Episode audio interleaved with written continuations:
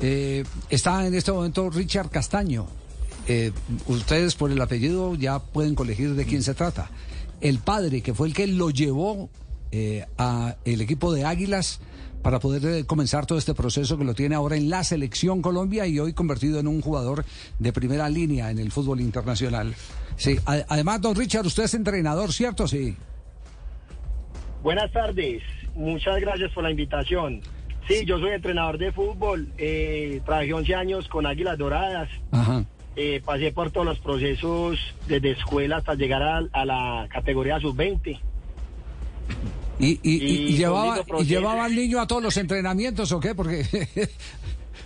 Te cuento que eh, fue una ilusión, eh, hay algo particular Sí. con Kevin, porque cuando empecé todo este proceso de, de ser entrenador de fútbol, eh, tuve una frustración, una frustración de fútbol, porque la verdad no tenía como las condiciones para ser jugador profesional, pero eh, gloria a Dios me brindó un hijo que es una maravilla, no solamente como futbolista, sino que como persona eh, ha sido un excelente hijo, una excelente persona.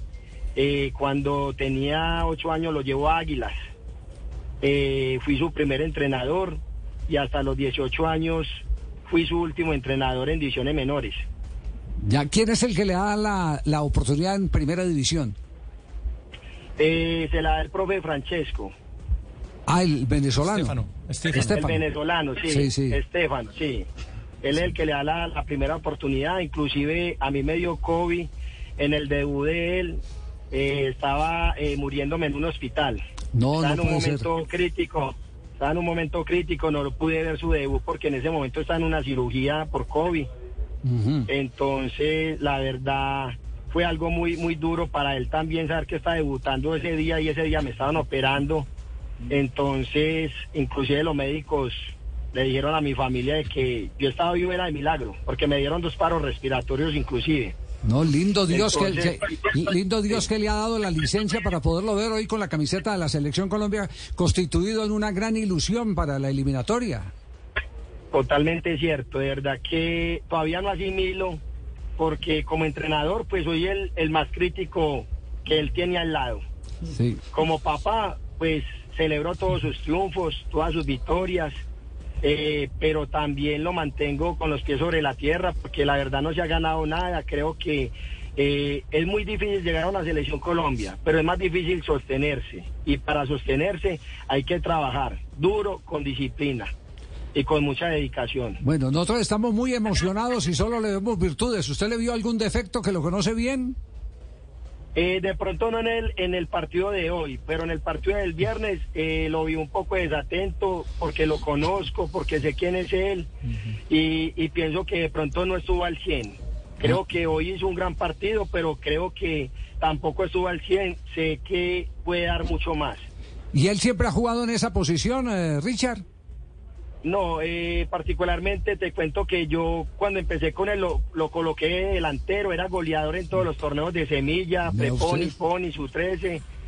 Llegó un momento en que eh, se me estaba quedando en talla y tomé la decisión de colocar, retrasarlo un poquito de, eh, y dije, tiene que ser volante 10.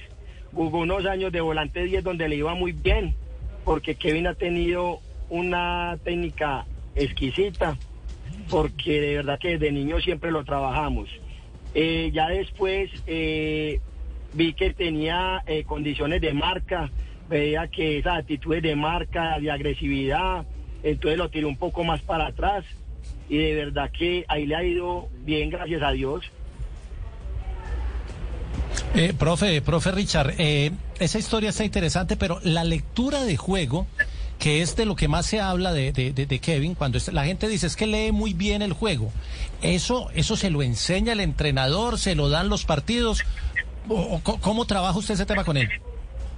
A ver, eh, hay algo que, que nosotros eh, hablamos mucho cuando tenemos la oportunidad de hablar, y es que cuando Kevin eh, tenía como nueve años, tuvimos muchos problemas él y yo, porque yo le decía que mirara mucho la espalda antes de recibir, que cuando él fuera a recibir, él ya tenía que estar pensando en el siguiente pase, ¿cierto? Y fue algo que le inculqué mucho. Eh, a los 13 años hay una anécdota donde eh, en un partido contra Nacional que le ganamos nosotros a Nacional 4-1 en el Dorado. Él llega, eh, inclusive vamos perdiendo 1-0 contra Nacional, y llega él y, y recibe mirando la espalda, ¿quién tenía en la espalda? Llegó y recibió y vio que tenía un jugador en la espalda y llegó y en vez de cuerpo a la derecha corrió para la izquierda y pateó. Hizo un gol de media distancia que, que siempre lo vamos a recordar él y yo. Y entonces desde ahí él empezó que mirando siempre la espalda, siempre pensando en el segundo pase. Eh, él tiene un muy buen filtro, un primer filtro muy bueno. Y es un jugador que tiene eh, unas características de toma de decisiones muy buenas, que eso es lo que creo que le ha ayudado. Richard, oiga, usted, usted- usted habla de algo vital en un volante central como, como Kevin Castaño. Eh, ¿Vital en qué sentido? Usted acaba de decir, él siempre arranca la jugada pensando en el segundo pase, no en el primer pase. Es decir, es la elección por dónde salir desde el fondo, que no sea entregarle la pelota a alguien que se encarte sino que tenga la posibilidad de seguir extendiendo el puente para llegar arriba y conectar a los delanteros. Hay que pensar siempre no en la primera jugada, sino en la segunda, desde esa posición. ¿Es- es- ¿Esa es la lección? Eh, claro, cierto, eh, porque es que el primer pase él ya lo tiene, ya lo tiene marcado. Hay que es pensar en el segundo pase porque es generarle la salida al equipo, generar una seguridad en, en- en- el jugador que va a recibir, generar una seguridad en, en sus compañeros, ¿cierto? Y eso también lo ve mucho el rival, eso desespera también al rival muchas veces. Claro, sin ninguna duda. Pues Richard, nos complace mucho tenerlo, eh, saber eh, de su emoción, de la alegría que está sintiendo eh, el país gracias a, la expectativa que está generando su hijo y qué maravilla poder decir uno eh, qué papá tan maravilloso ha tenido para poder construir este proyecto deportivo que, que es un servicio al fútbol colombiano, porque es un servicio a la selección, un servicio a la patria. Richard, un abrazo.